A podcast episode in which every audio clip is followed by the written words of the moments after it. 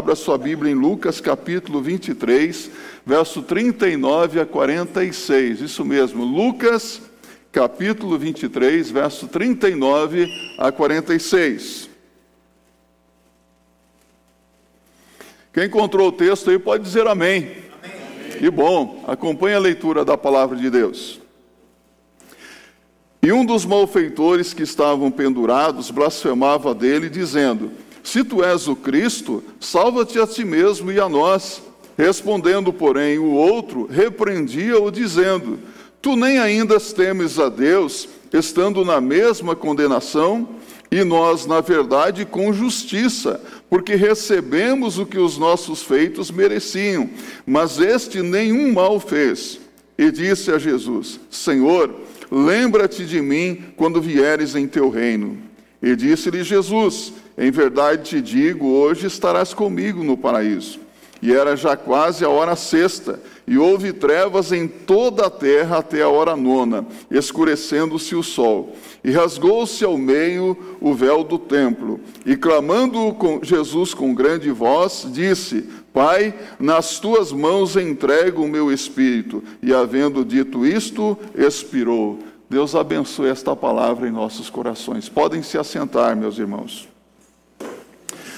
Quando nós pensamos no Calvário, pensamos apenas em uma cruz, na cruz de Cristo.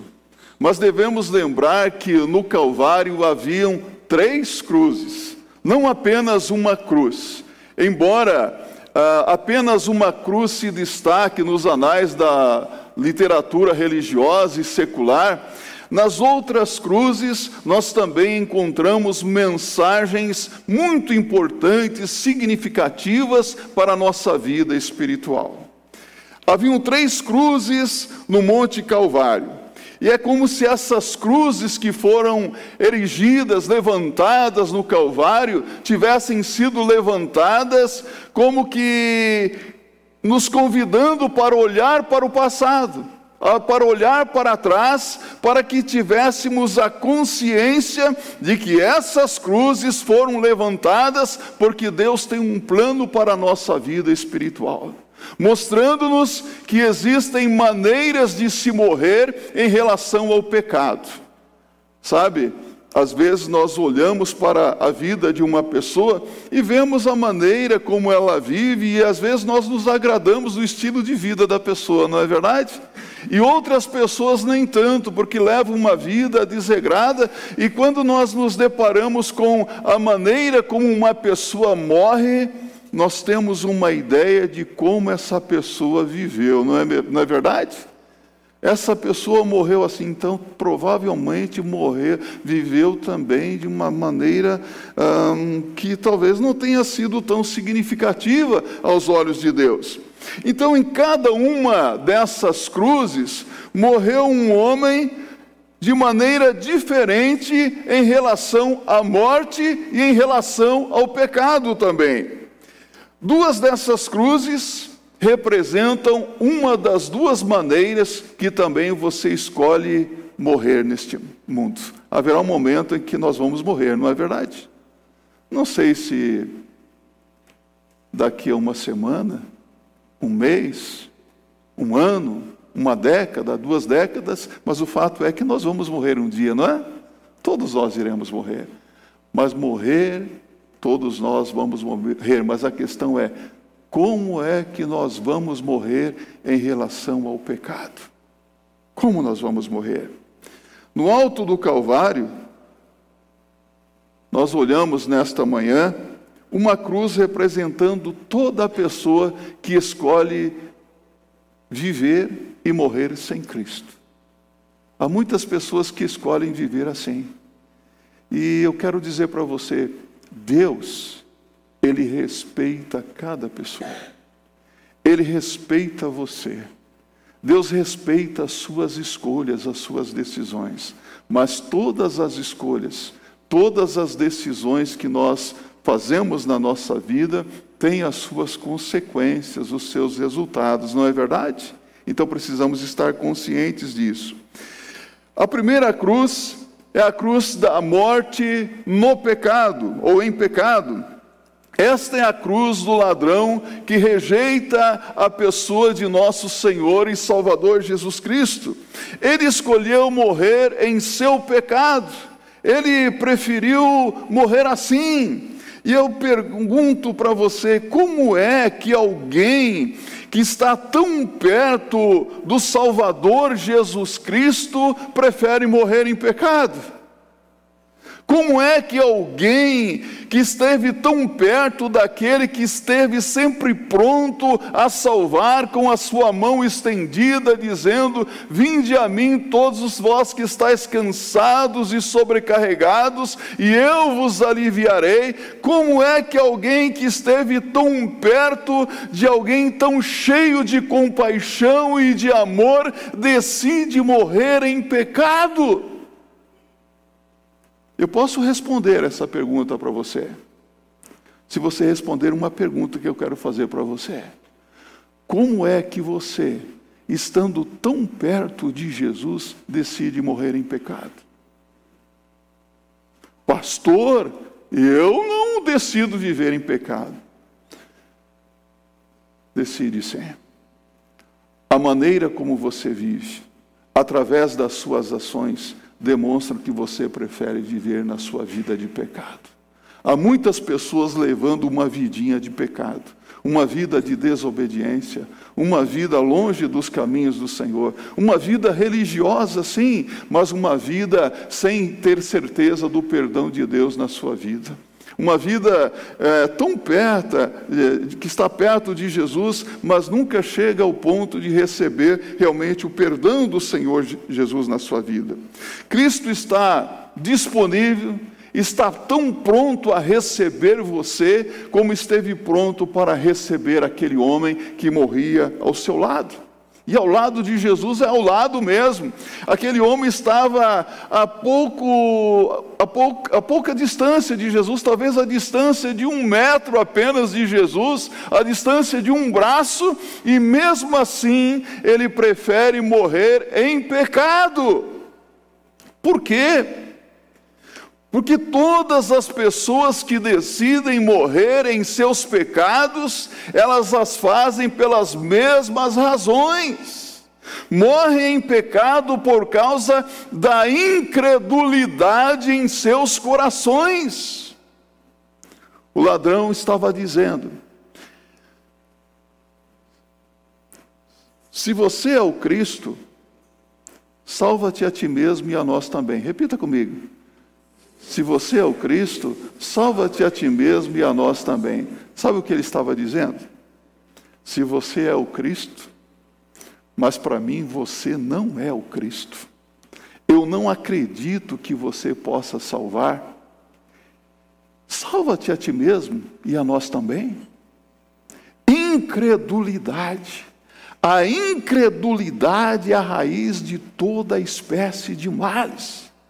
A incredulidade duvida do poder de Jesus para perdoar, para salvar, para libertar, para mudar de vida. Há pessoas que são incrédulas. Ele diz: se tu és o Cristo. A palavra Cristo era muito significativa e é muito significativa para nós hoje. Você sabia que para um judeu, a palavra Cristo tinha um significado muito profundo, porque a palavra Cristo no grego tem o mesmo significado de Messias no hebraico, no Antigo Testamento. Ele estava dizendo: se você realmente é o Messias tão esperado, tão aguardado, salva-te a ti mesmo e a nós também. Mas você não é, eu não acredito em você. Não há pessoas assim? Pessoas que olham, olha, é verdade isso que está, você está me dizendo, então me prove. Eu quero evidências, eu quero prova. A grande bênção não está em ver, mas em crer. Hoje há pessoas que querem enxergar Jesus com os olhos físicos, não é verdade? Mas a grande bênção não está em enxergar com os olhos físicos, mas com os olhos da fé. Será que você consegue ver com os olhos da fé Jesus aqui nesta manhã? Jesus disse: Onde estiverem dois ou três reunidos em meu nome, eu estarei no meio deles. Eu creio que Jesus está aqui. Eu não posso ver Jesus com os olhos físicos, mas eu posso, com os olhos da fé, ver Jesus aqui. Eu creio que Jesus está bem pertinho de você nesta manhã. Está ou não está? Você sente a presença dele aqui? Essa é a grande bênção, a bênção de crer. Então, você diz assim: eu nunca diria isso. Eu nunca diria uh, isso de tal uma, forma tão ofensiva para o Senhor Jesus. Mas eu quero dizer para você: você está dizendo isso pela maneira como você tem vivido. Você tem duvidado do poder de Jesus para salvar. Você tem duvidado que Jesus pode perdoar os seus pecados. Eu quero dizer para você: não importa quem você tenha sido, não importa o que você tenha feito. Há pessoas aqui que fizeram coisas horríveis, cruéis no passado, não é verdade? Há pessoas aqui que mentiram, há pessoas que adulteraram, há pessoas que roubaram, Eis isso, eis aquilo, não importa o que você tenha sido, no momento em que você decide crer em Jesus Cristo como o Messias, como o Salvador, acontece algo maravilhoso. A Bíblia diz em 2 Coríntios, capítulo 5, verso 17: E assim que se alguém está em Cristo, nova criatura é, as coisas velhas já passaram, eis que tudo se fez novo. Segundo aos Coríntios 5:17, um novo homem, uma nova mulher, um novo ser transformado pela graça e misericórdia de Deus. Eis isso, eis aquilo. Ah, meus amados irmãos, a palavra de Deus nos mostra claramente aqui que o ladrão estava dizendo: se você quer que eu acredite em você, você tem que provar as suas alegações, as suas reivindicações, libertando-nos dessa cruz. A incredulidade ignora uma necessidade mais profunda da nossa alma. O que, que esse homem queria? Ele queria salvar a sua vida, não é verdade? Mas em nenhum momento ele sentia tristeza pelos seus pecados, pelas suas maldades. Ele era um ladrão, um criminoso, um assassino. Ele não sentia tristeza por isso. Em nenhum momento ele se preocupou com o futuro eterno da sua alma. Deixe-me perguntar para você: quando você olha para a sua vida de uma maneira muito honesta, você reconhece que você é pecador? Você sente tristeza pelos seus pecados? Será que você não sente nenhum receio no seu coração em saber que um dia você vai comparecer diante do trono de Deus para ser julgado? Não sente receio no seu coração? Há pessoas que vivem na incredulidade, não acreditam na mensagem do Evangelho, acreditam é, muito na sua religiosidade, na sua religião. Há pessoas que são muito religiosas e é maravilhoso quando você, pessoas que, que são tão sinceras, tão zelosas da sua religião, mas não tem Jesus Cristo na vida e no coração. Eu chamo de cristãos Gabriela. Eu nasci nessa religião, os meus pais foram dessa religião, os meus avós foram dessa religião, eu sou dessa religião, não vou mudar nunca e vou morrer nessa religião. Eu nasci assim, vou morrer assim, você sempre assim. Gabriela.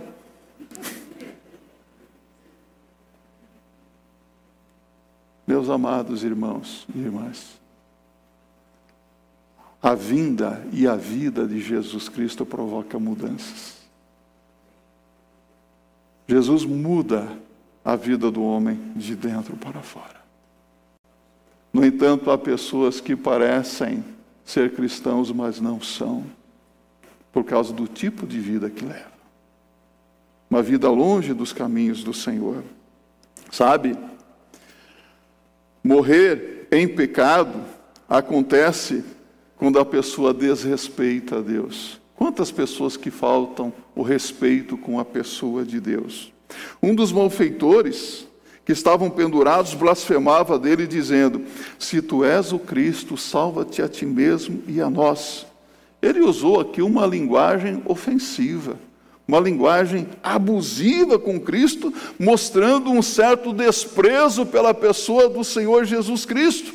E aí você diz para mim, pastor, eu jamais faria uma coisa dessa. Eu nunca desrespeitaria a pessoa do Senhor Jesus Cristo. Mas eu quero dizer para você que você tem desrespeitado ao Senhor Jesus Cristo quando você não confessa a sua fé nele. Quando você não confia nele. Cristo deseja que você se arrependa dos seus pecados e o aceite como seu único e suficiente Senhor e Salvador pessoal, mas você continua relutante. As suas ações estão dizendo: Jesus, eu não te respeito. Porque às vezes a sua resposta para o Senhor não é verbal, mas também nós falamos através das nossas ações, não falamos? O corpo fala, não fala? E como fala?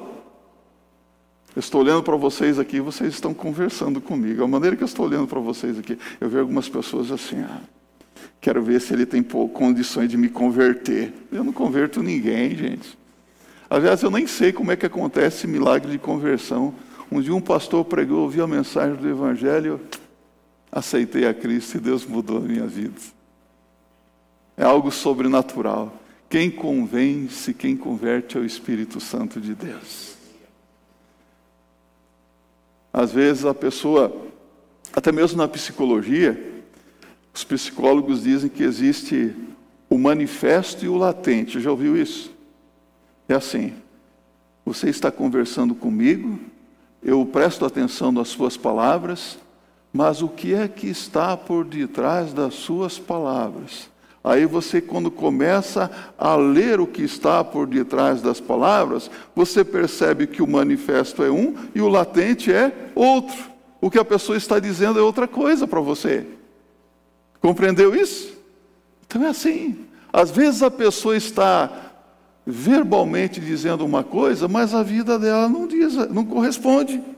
Então esse é um tipo estranho de respeito ao Senhor Jesus Cristo. Está dizendo, eu creio no Senhor, mas eu não vou pedir o eu não vou fazer o que o Senhor pede que eu faça. Eu vou continuar na minha aqui. Se você reverencia realmente a Deus, você se renderá a Ele aceitando o seu Filho Jesus Cristo como teu único e suficiente Senhor e Salvador pessoal. Morrer em pecado é o justo castigo pela desobediência. O outro ladrão interrompeu este homem dizendo: E nós, na verdade, com justiça, porque recebemos o que os nossos feitos mereciam. Mas este nenhum mal fez. Os ladrões estavam recebendo as devidas recompensas por seus pecados. Eles escolheram viver como ladrões e agora a justiça estava sendo feita naquelas vidas. Eles decidiram viver como ladrões e agora estavam recebendo a punição por serem ladrões. Não é isso que a palavra de Deus nos mostra aqui? Era justo aqui o sofrimento deles. Eles escolheram morrer assim. Olha aqui para mim. Quando você escolhe viver em pecado, você também escolhe morrer em pecado. Há pessoas que dizem, eu vou viver do jeito que eu quiser, e daqui a alguns anos eu vou acertar essas coisas. Cuidado, cidadão. Pode ser que não chegue o dia da oportunidade, o dia da oportunidade é hoje. É hoje o dia que nós temos para acertar a nossa vida com Deus, corrigir o que precisa ser corrigido. Note aqui que eles estavam recebendo a punição para o seu pecado. A Bíblia diz em Romanos capítulo 6, no verso 23, repita comigo: o salário do pecado é a morte. De novo, o salário do pecado é a morte. Você trabalha a semana inteira, o mês inteiro, e no final você recebe a recompensa do seu trabalho, que é o numerário ou o salário, não é isso? Se uma pessoa leva uma vida de desobediência, de omissão na prática do bem, sabe que precisa fazer o bem, sabe que precisa se arrepender dos pecados e entregar a vida a Jesus e não faz, está em pecado.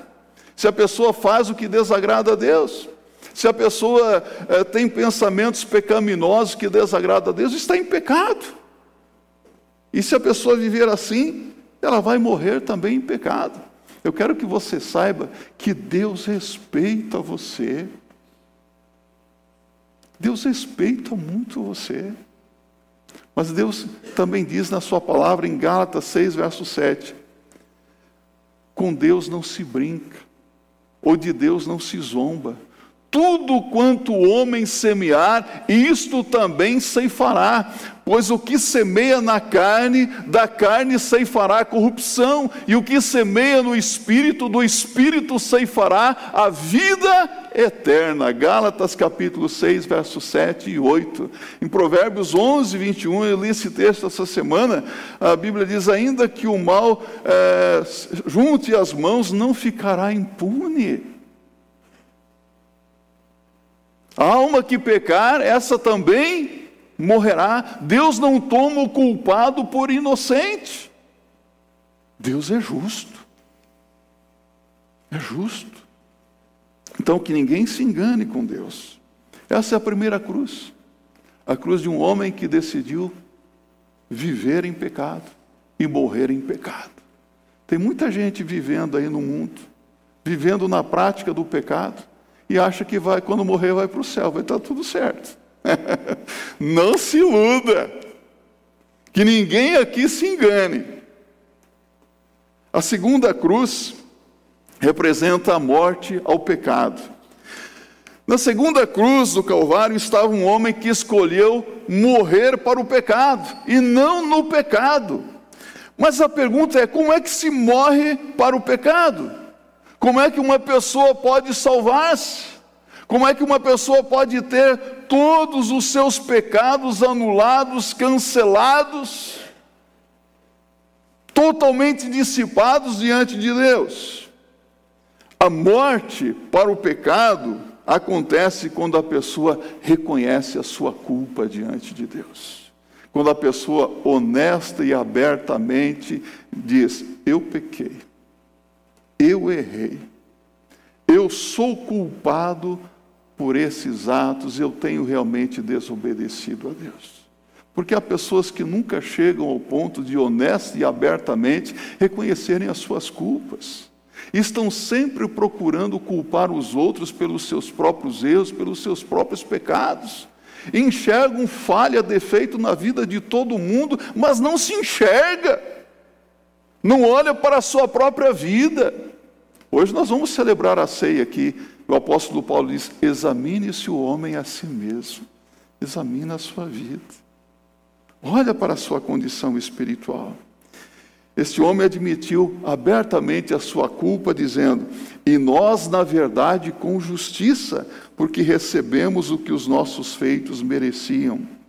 Este homem não questionou o fato de que ele estava sofrendo por causa dos seus pecados. Você é honesto o suficiente para admitir a sua culpa diante de Deus? Será que você pode chegar a um ponto de integridade na sua vida espiritual e admitir diante de Deus e dos homens que você é um pecador? Você reconhece que é pecador ou não? Que é pecadora? Que tem entristecido a Deus com seus pecados? Já chegou a este ponto de integridade na sua vida espiritual? Se sim, você deu o primeiro grande passo para morrer para o pecado. Uma pessoa morre para o pecado quando ela crê em Jesus Cristo. O segundo homem disse: Mas este nenhum mal fez. Sabe o que ele estava dizendo? Eu creio que ele é o Cristo. Eu creio que ele tem poder para me salvar. Você crê que Jesus tem poder para salvar você? Você crê? Ah, mas o senhor não sabe o que eu fiz. Não sei e não preciso saber e não quero saber também. Pecado deve ser confessado a Deus, que é rico em perdoar. Uma coisa eu sei, quando você confessa o seu pecado a Deus, a Bíblia diz: se confessarmos os nossos pecados, Ele é fiel e justo para nos perdoar os pecados e nos purificar de toda a injustiça. Primeira de João capítulo 1, verso 9. Sabe? Há alguns 20 anos atrás eu estava lá no hospital bem mal, com 44 quilos. Você pode imaginar esse homem bonitão com 44 quilos? Não aguentava nem respirar. Eu recebi a visita de dois pastores. Um era o pastor Nelson, outro o pastor Williams. E o pastor Nelson, uns 80 e poucos anos, 84 anos, ele já foi chegando, brincando, falou: Olha, vim aqui para te visitar. Se você cometeu algum pecado, quero nem saber. Chega você com Deus. Você vira aí a cabeça para a parede e confessa o seu pecado a Deus. Se você morrer, eu quero saber que você morreu salvo. Deixa-me dizer uma coisa para você. É isso. Não quero nem saber o que você andou fazendo. Se você tem alguma coisa para acertar com Deus, acerte hoje. Reconheça o pecado na sua vida. Há pessoas que você olha assim, um bom pai de família, uma boa esposa, mas que família dedicada, mas o pecado está no coração. Enganoso e perverso é o coração do homem, quem o conhecerá? E o pecado é que mata, o pecado é que separa de Deus. A palavra de Deus nos desafia a realmente confiarmos no Senhor, porque quando a morte do pecado acontece, nós entregamos a nossa vida a Cristo. Ele disse: Senhor, lembra-te de mim quando vieres em teu reino. Olha que confissão linda. Senhor, ele chama Jesus de Senhor. Ele aceita Cristo como o Senhor da sua vida, aquele que vai dirigir a sua vida. Lembra-te de mim quando vieres em teu reino. Ele crê que Jesus é o Messias que vai voltar em poder e grande glória. Lembra-te de mim. E ele confessa publicamente a sua fé em Jesus. E eu pergunto para você: diante de quem? Diante de quem que ele confessou a sua fé em Jesus? Diante dos inimigos de Jesus. Ah, isso não é para qualquer um, né? Então eu pergunto, por que, que você até hoje não teve coragem de confessar a sua fé em Jesus diante dos amigos de Jesus? Tem gente muito, muito corajosa, né? Valentões, que estão dispostos a lutar com um leão, mas são tímidos para confessar publicamente a sua fé em Jesus o que as pessoas vão pensar, o que os amigos vão, meus amigos vão pensar se eu me tornar um crente em Jesus Cristo? O que a minha família vai pensar se eu aceitar a Cristo como meu Senhor e Salvador pessoal? Importa obedecer a Deus que aos homens. Sabe? Vemos aqui a terceira cruz representando a morte pelo pecado ou pelos pecadores. Um homem morreu no pecado, um homem morreu para o pecado, e outro aqui, Jesus Cristo, morreu pelos pecadores. Diferente, não é? Justo, santo, sem falha alguma, sem culpa alguma, ele decide então morrer por amor de nós. Tem uma, algumas coisas que nós não conseguimos entender muito bem na Bíblia. Eu não consigo explicar como é que Jesus, sendo santo, puro, justo, verdadeiro, sem falha, sem defeito algum, decide morrer como um criminoso comum. Sabe por que, que ele fez isso? Foi por amor de nós. A Bíblia diz: porque Deus amou o mundo de tal maneira que deu seu Filho unigênito, para que todo aquele que nele crê não pereça, mas tenha vida eterna. João 3, verso 16. Foi por amor. Foi por amor de você, foi por amor de nós. Jesus Cristo ama você. Ele se importa assim com a sua vida. Os outros podem não se importar, mas ele se importa com você. Sabe, quando Jesus. Uh, estava se aproximando da sua morte na cruz, por três vezes, a Bíblia diz em Lucas 22, 42, por três vezes Jesus orou ao Pai dizendo: Pai, se possível, passa de mim este cálice. Todavia não seja como eu quero, mas como tu queres. Jesus estava dizendo ao Pai: Pai, se houver um, uma outra maneira além da cruz de salvar as pessoas, salve. Mas não existe outra maneira. Não existe outro caminho senão o caminho da cruz. Não existe nenhum outro nome que possa salvar. Atos capítulo 4, verso 12. Você pode abrir a sua Bíblia. A Bíblia diz ah, assim: Porque debaixo do céu nenhum outro nome há dado entre os homens, pelo qual importa que sejamos salvos. Nenhum outro nome tem poder para salvar. Ninguém salva, só Jesus Cristo salva. Boas obras não salvam. Pela graça sois salvos mediante a fé. Isso não vem de vós, é dom de Deus, e não vem das obras para que ninguém se glorie. Efésios capítulo 2, verso 8 e 9. Batismo não salva. Batismo é para o salvo, batismo é símbolo da salvação. Justiça própria não salva. Méritos pessoais não salvam. A Bíblia diz: só Jesus Cristo salva. Nem Buda, nem Maomé, nem José, nem Maria, só Jesus Cristo salva. A Bíblia, Jesus mesmo diz: Eu sou o caminho, a verdade e a vida. Ninguém vem ao Pai senão por mim. Quer chegar ao Pai? Quer chegar ao céu? A porta é Jesus. Ele diz: Eu sou a porta. Se alguém entrar por mim, salvar-se-á. Entrará e sairá e encontrará pastagem. Então agora você está num momento de tensão na sua vida. Você é uma pessoa inteligente, não é? É ou não é? Diga sim. Eu falo para pessoas inteligentes. Você tem que chegar a um ponto na sua vida e falar: a Bíblia é ou não é a palavra de Deus?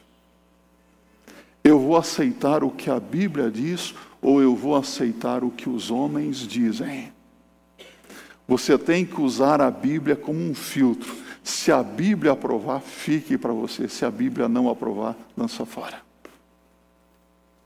Há muitas pessoas que estão seguindo os ensinos de homens. Só há um caminho, e é o caminho da cruz. Sabe? Ali uma história interessante é, de uma, em uma pequena cidade, havia o dono de um jornal, até parece a Folha de São Paulo, o Estado de São Paulo, né? Que o dono daquele jornal não gostava de uma determinada pessoa e o editorial deles é era sempre criticando. E o dono daquele pequeno jornal, ele não gostava do juiz da cidade porque o juiz ele era muito duro nas suas decisões.